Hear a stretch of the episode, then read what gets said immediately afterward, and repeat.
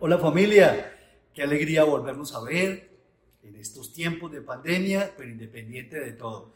Ya sabemos que la pandemia no nos determina, ni las circunstancias, ni la muerte, ni la vida, ni ángeles, ni potestades, ni lo presente, ni lo futuro, ni lo porvenir, ni ninguna cosa creada nos separará del amor de Dios. Qué bueno vernos en esta virtualidad, Dios lo ha permitido de esa manera. Recuerden que es una virtualidad espiritual. Me alegra que todos estén bien, algunos ya se han recuperado del COVID-19 y hoy pues qué bueno darle el aplauso al Señor por esa tremenda bendición que el Señor nos da. Estamos orando, estamos haciendo las siete vueltas, es una semana de, también de, y un mes de mucha oración, de mucha intercesión, nuestro país no se puede seguir polarizando, no podemos caer en ese juego en nuestros hogares, en nuestras conversaciones, tenemos que implorar por la misericordia de Dios, más que implorarle por su justicia, es por su misericordia. A veces no sabemos ni lo que pedimos. Es la misericordia de Dios que sea guardando nuestras instituciones, que sea guardando a nuestros dirigentes, que sea guardando nuestras vidas, nuestros hogares, que sea sosteniendo y respaldándonos en todo lo que tiene que ver con la salud, que salgamos adelante de esta pandemia, que la economía se reactive y como nosotros, hijos de la luz, realmente resplandezcamos en medio de las tinieblas. Hoy vamos a hablar acerca de un tema muy, pero muy especial y tiene que ver con lo que veníamos hablando eh, hace unos días. Y yo quiero que, vayamos a la escritura, por favor, vengan con su palabra de Dios, con su Biblia, con una hoja, un papel, su libreta de notas, porque esto también se va a poner muy bueno. Vamos a abrir la escritura en Isaías capítulo 1 y vamos a leer versículo 18, 19 y el versículo 20. ¿Listos? Isaías 1, 18, 19 y el 20. Yo voy a leerla en la versión internacional. Dice así, vengan, pongamos las cosas en claro, dice el Señor ¿Son sus pecados como escarlata? Quedarán blancos como la nieve. ¿Son rojos como la púrpura? Quedarán como la lana. ¿Están ustedes dispuestos a obedecer? Comerán lo mejor de la tierra. ¿Se niegan y se rebelan? Serán devorados por la espada. El Señor mismo lo ha dicho. Me fascina cómo el profeta Isaías realmente nos expresa el sentimiento de celo de Dios, de un papá Dios que nos ama y que nos cela y que nos cuida y que nos habla claro, nos habla claro. Como Él quiere que nosotros también le hablemos muy claro. Cuando alguien que te ha ofendido, alguien que te ha maltratado, viene a ti y te dice, si te ofendí, perdóname, eh, eh, si te ofendí, excúsame y añade, pero es que tú me llevaste a hacer tal y tal cosa, es que tú me hiciste hacer tal y tal otra, es que lo uno, es que lo otro, te está pidiendo perdón, ¿cierto que no? ¿Cómo te sientes? Entonces, has visto esa cuña que hay en la televisión de un abusador tremendo y un hombre maltratador, un machista, de las que ya no existen. En fin, y, le, y, llega y, le dice, le, como que le quita los lentes, unos tremendos lentes oscuros a su esposa y le ve el ojo amoratado. Y le dice, mi amor, ¿cómo amaneciste? ¿Cómo está ese ojito? Eh, ¿No ves? Es que, es que tú me llevaste a hacerte eso. Sin vergüenza, ¿cierto? es el colmo, es el colmo. Es que tú me llevaste a hacer esto. ¿Es que tú me forzaste a pegarte, a maltratarte? No, no, no, no. Si vamos a pedir perdón, la verdad es que no hagamos estas cosas. ¿Y por qué para nosotros los seres humanos es tan difícil pedir perdón? Sin justificarnos, sin echarle la culpa a la misma persona o a... ¿Por qué le ponemos tantas trabas a todo? Este mundo está lleno de peleas, este mundo está lleno de riñas. El aparato de justicia de Colombia yo creo que hoy se está hablando de reformarlo. Por Dios, eso no lo reforma Mandrake. Es muy difícil, es muy complejo, muy complicado. Este mundo está lleno de peleas. Y la verdad es que esos expedientes no son de desconocidos, no, es de padres contra hijos, hijos contra padres, por un peso, por tres pesos, por mil pesos, que me pegaste, que no te pegué, que te maldije, que no... Estamos llenos de peleas, estamos llenos de riñas y todo comienza en casa. Estamos, es como una cloaca que expele los más feos olores. ¿Qué tal si nuestra ciudad no tuviéramos, en nuestra ciudad no tuviéramos un sistema de acueducto y alcantarillado? Seguramente no lo vemos, pero allá abajo están esos sistemas. Si no tuviéramos esos sistemas, estaríamos prácticamente enfermos, nos estaríamos muriendo, porque es una estructura poderosa que realmente eh, nos libra de contraer epidemias. De igual manera, Dios nos dio poderosos sistemas para drenar y desalojar tanto pecado, tanta pudredumbre y ofensa que solemos guardar los unos con los otros. Pero no usamos esos sistemas, no usamos precisamente de la palabra de Dios, no la obedecemos, no la practicamos porque solos podemos. Nosotros no la sabemos cómo arreglar esa situación solos pero seguimos acumulando ofensas, seguimos acumulando y acumulando podredumbre y, seguimos como que recibiendo el, el, impacto del dolor, del rechazo y va pasando el tiempo y nuestra conciencia quizás nos dice que debemos hablar con Dios, que debemos quitarnos esa terrible carga, que quizás debemos hablar con las personas, pero no lo hacemos porque somos sobrados, ¿cierto? Solos podemos. Y eso realmente la conciencia, la conciencia inicia un ciclo terrible de degradación cuando realmente dejamos de obedecer al Señor. Y esa culpa, ¿qué va ocurriendo con esa culpa? Esa culpa va pesando, va pesando y va cobrando factura, no solamente en nuestro sistema emocional, volviéndonos cada día más hipersensibles, cada día más delicados, llenos de angustia, de dolor, nos ponemos tristes, malhumorados, irascibles, sino que también va cobrando factura en nuestro cuerpo y nos vamos enfermando. De pronto la enfermedad tuya es psicosomática, porque has venido guardando durante meses, de pronto años, tanta carga de los unos y de los otros. En silencio, estás implotando. No explotas, estás implotando y estás llevando a que todo tu alrededor se ha contagiado ese terrible mal. Decimos nosotros, muchos de nosotros pensamos de que el tiempo curará esa herida, de que no hay que darle tanta importancia a esas cosas, pero esa enfermedad se convierte en infección y esa se convierte en una podrida llaga en los corazones que nos va minando y corrompiendo. Pero los asuntos, esos, esos asuntos no se quedan ahí, llegan a Dios llegan al trono de su gracia, porque no es cuestión entre nosotros los hombres, eso no se queda ahí. No es cuestión solamente de tribunales, eso no se queda ahí. La verdad es que nosotros echamos también mano a cuanta práctica religiosa o cuanta práctica por allá de brujería que nos ofrecen los curiosos para limpiarnos de una cantidad de cargas ¿cierto? Y de las malas vibras, de las malas energías, de la sal y de miles de cosas. Pero miren, por favor, por buenas intenciones que tengan, la verdad es que no sustituyen a Dios y los sistemas de Dios que Él ha diseñado para limpiarnos y para reconstruir ese tejido social y esa paz y devolvernos el amor y la confianza entre nosotros. Eso no sustituye a Dios ni tampoco nos limpia de pecado.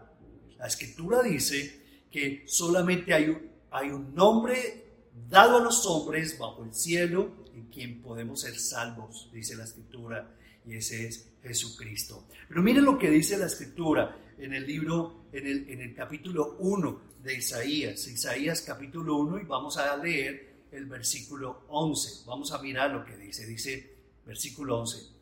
Por eso les digo a todos ustedes, ¿de qué me sirven sus muchos sacrificios? Dice el Señor. Dice el Señor, harto estoy de holocaustos, de carneros, de grasa de animales engordados, la sangre de toros, corderos y cabras no me complace. En el Antiguo Testamento se hacían este tipo de sacrificios como para, no para perdonar y limpiar de pecado, sino para llevarse el pecado. Pero dice la escritura de que el Señor dice, ya no quiero más nada de eso, esto no me complace. Versículo 12 dice, porque vienen a presentarse ante mí. ¿Quién les mandó traer animales para que pisotearan mis atrios? No me sigan trayendo vanas ofrendas. El incienso es para mí una abominación. Se pone esto tremendo. Luna nueva, días de reposo, asambleas, convocaciones. Yo, no soporto eso, dice el Señor. ¿Por qué? Porque esto no me satisface. Ustedes se han vuelto, dice, una carga. Estoy cansado de soportar, dice el Señor, en su más profundo fuero interno como un papá y dice, dejen de hacer el mal. En otras palabras, dice el Señor, este pueblo de labios me invoca, pero su corazón está lejos de mí. Y eso es lo que hoy ocurre en nuestro mundo, en nuestro entorno. Decimos que confiamos y que creemos en Dios. Eh, dice que este es el país del Sagrado Corazón, pero del dicho al hecho, por Dios, es simplemente una práctica idólatra porque nuestro corazón está lejos de Dios. Por eso, por más que ores al Señor y que le pidas y que le clames y que le supliques y que hagas ayunos y que hagas vigilias y que le ofrezcas esto y esto otro, la verdad es que el Señor no va a escuchar. ¿Por qué? Versículo 15, vayamos allá al versículo 15, que se pone bueno también. Dice, cuando levanten sus manos, yo aparto de ustedes mis ojos. Aunque multipliquen sus oraciones, yo no les voy a escuchar. ¿Por qué? Porque tienen las manos llenas de sangre. Versículo 16. Lávense, límpiense, aparten de mi vista sus obras malvadas manos llenas de sangre. No, no, no, no, no. Yo, yo, yo no tengo las manos de sangre. Señor, ¿yo acaso soy un homicida? Señor, yo no soy ningún criminal. Señor, no exageres, Dios. No, no, no. Ya, ya te, ya te, mejor dicho, te, te, te estás exagerando con estas expresiones.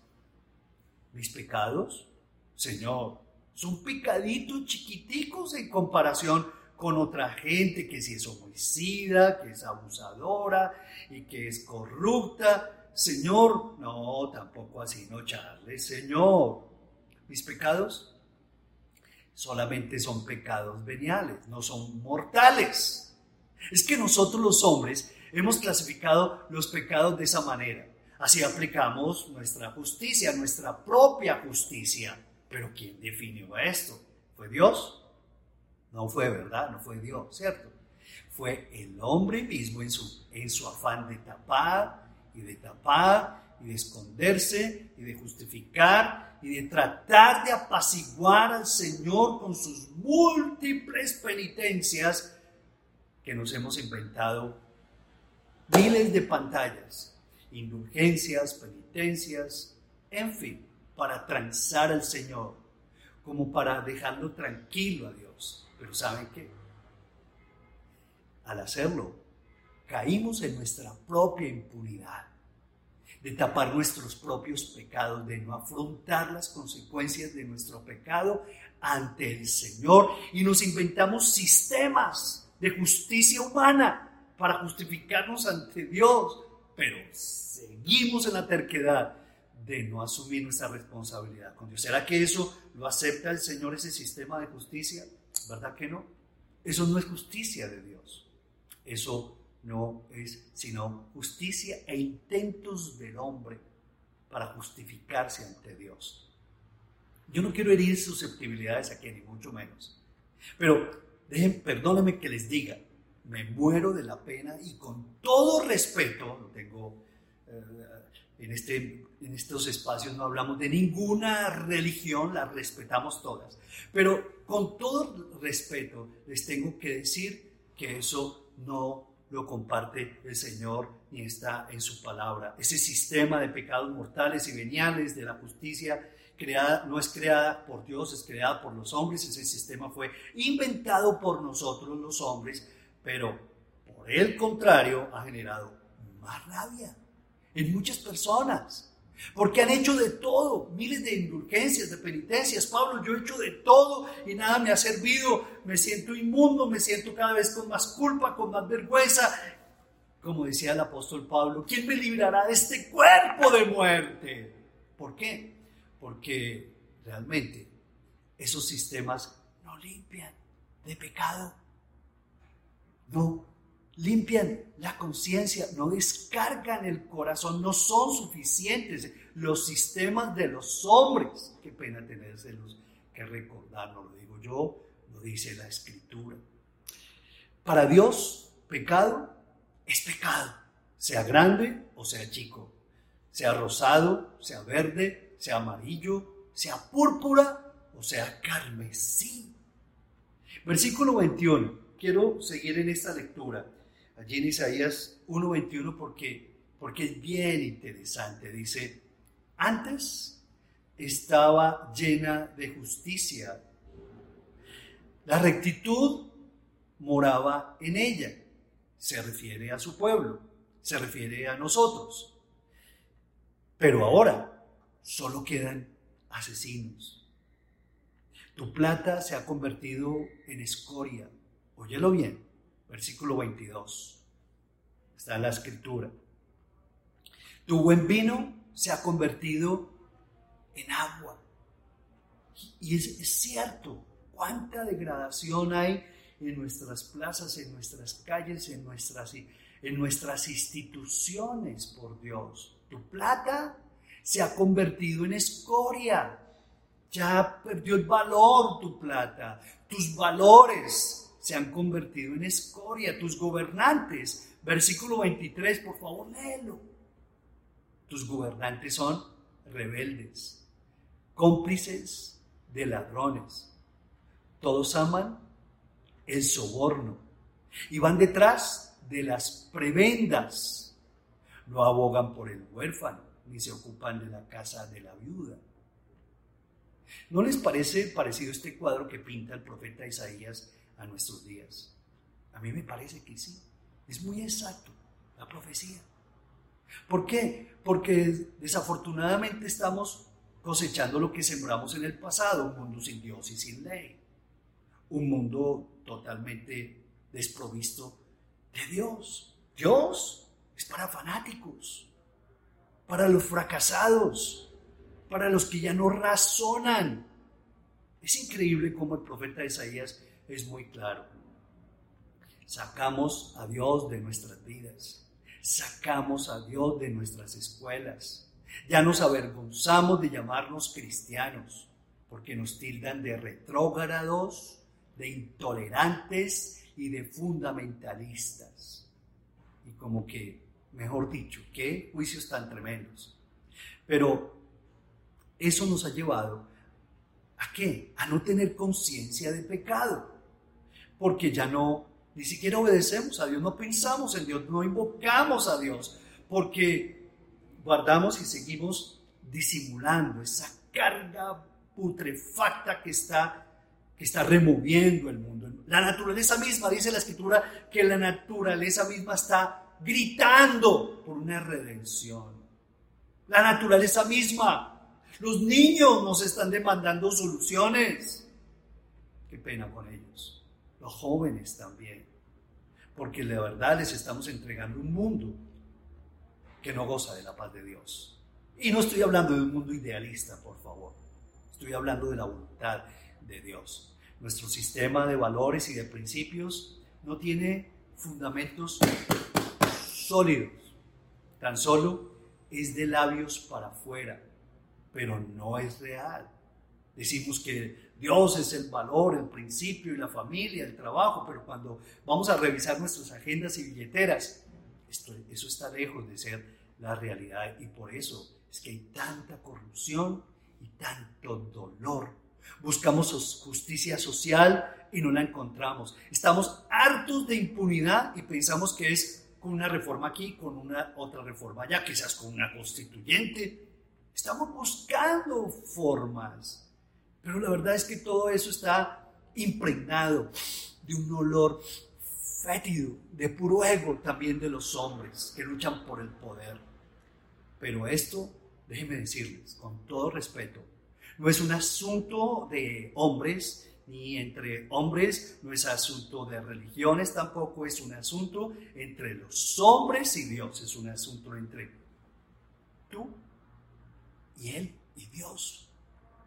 Así es, es un asunto. Y así es que nosotros comenzamos a arreglar los problemas, sin juicios, sino de que comenzamos por nosotros mismos.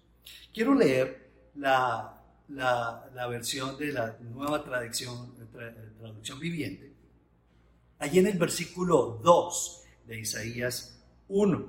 Es increíble como vamos a leer desde el versículo 2 hasta el versículo, bueno, 6, 7. Dice el versículo 2, escuchen, oh cielos, presta atención, oh tierra, dice el Señor.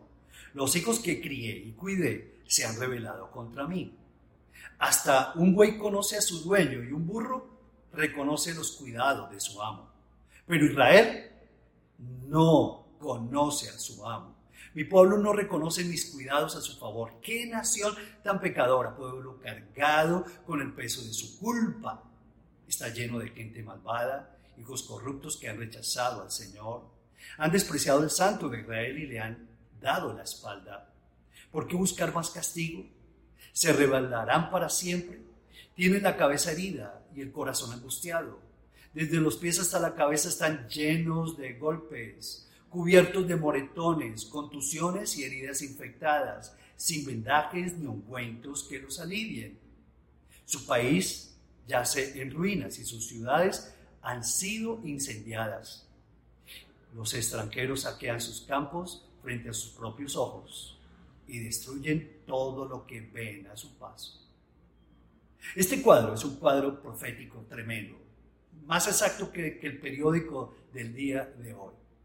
Dios nos advierte, Dios nos enseña. ¿Cuál es la dirección que Dios nos dio para suplir toda esta serie de cosas y de consecuencias y de impactos que estamos recibiendo?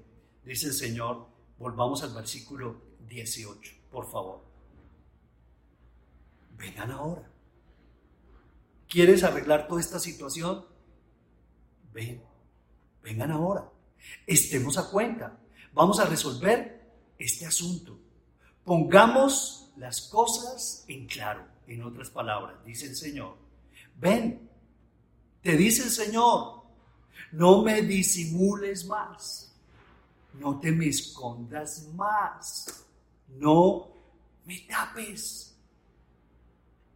A todos nosotros nos choca ese tipo de actitudes. Por ejemplo, cuando vemos a nuestros hijos que hicieron algo malo y comienzan a evadirnos y a no decirnos la verdad y comienzan con salamerías aquí, con salamerías allá, no nos miran a los ojos, se tratan de zafar.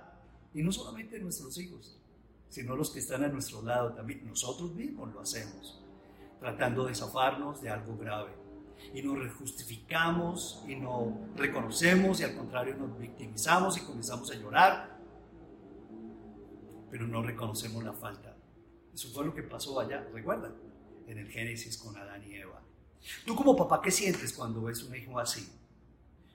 Te choca. Por otra cosa es cuando tu hijo llega y te llora y te abraza y le dice, sí, papá, he pecado contra el cielo. Esos son mis estándares y también contra ti, perdóname.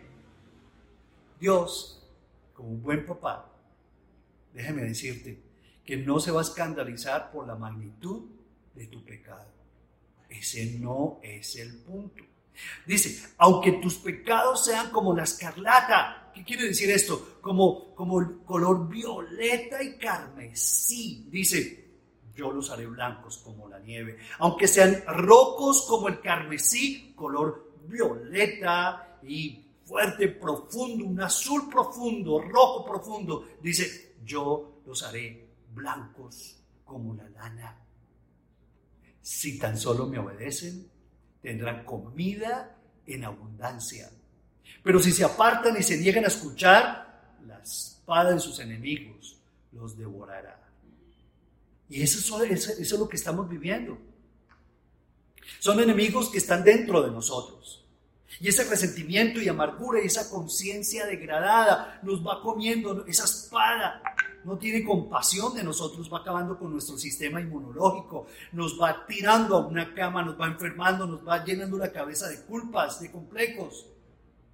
Y también hay enemigos de afuera. Al caído, caerle. Es increíble, pero el ser humano es así. Dios no se va a escandalizar con tu pecado, como tu mamá o tu papá, cuando ellos saben que cometiste algo feo. Dios no te va a coger a, a patadas. Él no te va a recriminar, no. Él lo único que quiere es que tan solo le confieses, que reconozcas tu pecado, que asumas tu responsabilidad. Como dice la escritura, ven, hablemos, pongámonos de acuerdo, mírame a los ojos, hablemos claro, no me huyas más. Yo lo que quiero es eso, transparencia en tu corazón, libertad y confianza en mí, porque yo te puedo descargar de esa terrible carga que te está matando. Ven y confiesa tus pecados. En primera de Juan, capítulo 1, versículo 9, dice la escritura, si confesamos nuestros pecados, Dios es fiel, Dios es justo, para perdonarnos y limpiarnos de toda iniquidad. Dios ha diseñado ese sistema, no solo para perdonarnos, sino para limpiarnos, pero yo tengo que confesarlo, darle la cara al Señor, ponerle la cara a Dios y reconocer mi pecado. Qué increíble, no solamente nos perdona, sino que dice, nos limpia como un hijo que está embarrado y, dañó los zapatos nuevos y el, y el pantalón nuevo. Yo llegaba así a mi casa, lo confieso.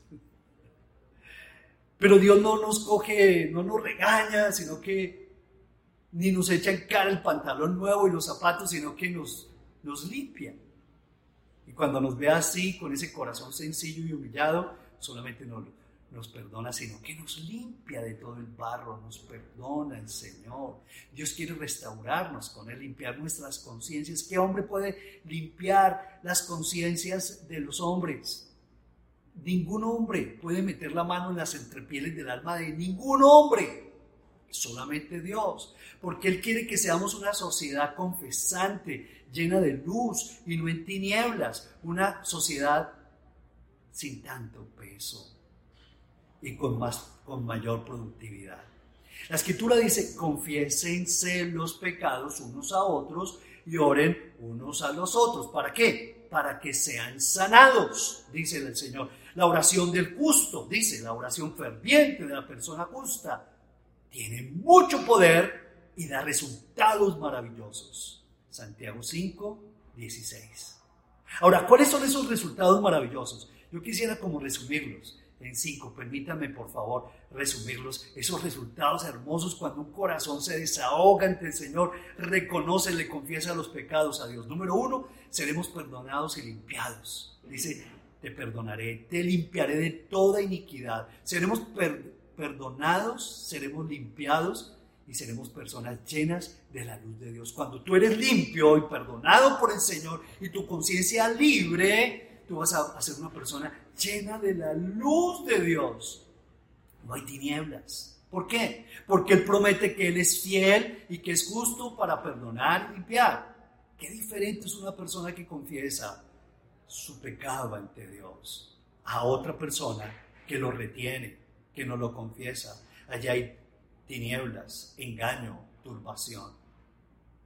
Proverbio 28, 13 es otro de los versículos que me fascina, que nos habla acerca de estos beneficios maravillosos de confesar pecado ante el Señor. Dice, el que oculta sus pecados no prosperará, pero el que los confiesa y se aparta de ellos alcanzará misericordia. ¿Recuerdan cuando la adúltera estaba allí y los, todos los fariseos estaban juzgándola y le iban a tirar piedras y el Señor les dijo, un momentico, el que esté libre de pecado, que tire la primera piedra. ¿Cuántos le tiraron piedra a esta mujer? Ni uno solo. Porque sabían en su corazón que no hay limpio ni uno solo, por más religioso, religioso que sea. Perdóname que te lo diga. Cuando ya se fueron todos, solamente quedó el Señor Jesús con la adúltera. Separó la adúltera y le dijo, vete, tus pecados son, pero, dice, vete, pero no peques más. Si yo confieso mi pecado, dice el Señor que voy a ser perdonado, que voy a ser prosperado. El que los confiesa prosperará, el que los se aparta de ellos, dice, alcanzará misericordia. Luego, cuando yo confieso mi pecado, la promesa de Dios es muy clara, voy a ser prosperado y alcanzaré su misericordia. Y cuando yo alcanzo la misericordia de Dios, permítanme, pero eso es poderoso, alcanzar la misericordia misericordia de Dios es maravilloso. Pero el que retiene sus pecados viene a pobreza. Otro beneficio hermoso, parte de Juan capítulo 1, primera de Juan capítulo 1, el versículo 7, dice, si andamos en luz, como Él está en luz, tenemos comunión unos con otros y la sangre de su Hijo Jesucristo nos limpia de todo pecado. Si confesamos nuestros pecados unos a otros, dice también la escritura, seremos sanos. Luego, en tercer lugar, si confiesas tu pecado, si lo hacemos ante el Señor, tendremos comunión unos con otros y podremos, nos ponemos en la mejor posición para ser sanos por el Señor. El recurso que Dios nos dio para resolver conflictos es este. Por eso es necesario que tú te pongas de acuerdo rápidamente. Ponte de acuerdo en el camino ahora mismo con tu papá, con tus hermanos, con tu mamá, con toda tu gente. Ponte de acuerdo con ellos y reconcilia, te pide perdón. Si es necesario que lo pidas, ¿sí? sin justificarte, acuérdate. Y, y Dios va a ponernos en el mejor momento para que Él nos brinde de su bendición y de su sanidad. En estos días escuchamos un testimonio de una mamá con su hija tenían una relación tensionante y había un ambiente tensionante en la casa, como en estos días de pandemia ocurren en muchas casas esos ambientes de tensión. Entonces eh, la mamá tomó la, la iniciativa y la decisión de buscar a su hija y pedirle perdón, lloraron, se restauraron. Bueno, imagínense cómo están viviendo hoy en día. Mucho mejor. Porque es Dios quien libera. Es el Señor que pone un nuevo querer. Cuando yo le entrego mi corazón a mi Señor, Él pone un nuevo querer. Él siembra confianza hacia la otra persona, amor hacia la otra persona. Y lo que yo siembro en la otra persona, tarde o temprano, lo voy a recoger. Dios no puede ser burlado. Todo lo que tú siembras, lo vas a recoger. Qué testimonio tan hermoso. Ahora, en cuarto lugar, si tú confiesas el pecado, dice la escritura que si nosotros confesamos, dice, te haré entender y te enseñaré el camino en que debes andar. Sobre ti fijaré mis ojos, dice el Señor en el Salmo 32, 8. En cuarto lugar, entonces, tendremos la luz y la guía de Dios en un mundo tan lleno de de relatividad. Todo es relativo, todo, no hay verdades absolutas, no hay una dirección clara, no hay quien establezca garantías del futuro, nadie, solo Dios. Solo Dios en su palabra nos garantiza lo que pasó, lo que está pasando y lo que pasará. Él no cambia, Él permanece para siempre. Él es el mismo ayer, hoy y por los siglos. Cuando tú le pones la cara al Señor y le confiesas tu pecado y no lo sigues tapando ni guardando, te pones en la mejor posición para que Él te limpie. Inmediatamente Dios comienza a decirte sobre ti fijaré mis ojos. No seas como el caballo, como el muro, como el mulo, duros, que tiene que ser con la rienda, con ese cabestro, como una bestia fuerte porque si no, de lo contrario, no se acerca. A veces como que nosotros quisiéramos todos estos maltratos del mundo en vez del trato misericordioso de Dios cuando a, Él acudimos. Por eso tendremos luz, el camino, dice, te enseñaré el camino que debes andar, Salmo 32, 8, que no se te olvide ese cuarto beneficio. Tendrás luz, tendrás la guía de Dios y no me digas que no la necesitas por Dios. Por más sobrado que seas, no eres un producto acabado, no sabes nada con relación a lo que Dios tiene para ti, tiene para este mundo. Quinto lugar, dice el, Salmo 51, 13. Entonces, cuando yo confieso mis pecados, me voy a poner en la mejor posición con Dios. Dice, entonces enseñaré a los transgresores su camino, el camino de Dios, y ellos se convertirán a ti si confesamos nuestros pecados ante el Señor. Tendremos libertad para enseñar a otros el camino hacia el Señor, el camino de la recuperación, el camino de la salvación.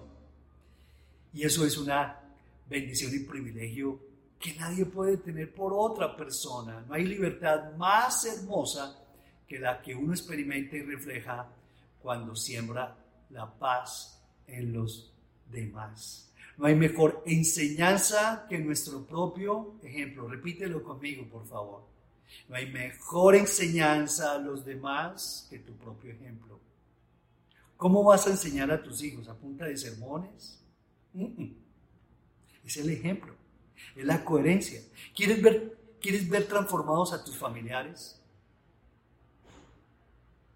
Por favor, entonces sé coherente confiésales el pecado, la amargura, la tristeza, la rabia que les tienes, el resentimiento que has acumulado, sin justificarte.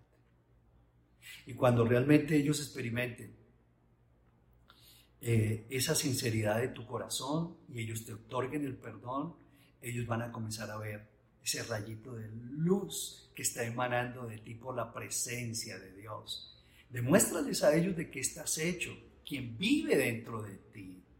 ¿Acaso no es el Señor Dios Todopoderoso? Luego no te conformes con menos y anhela ver la gloria de Dios en ellos. En cada uno de ellos hay un hambre de Dios.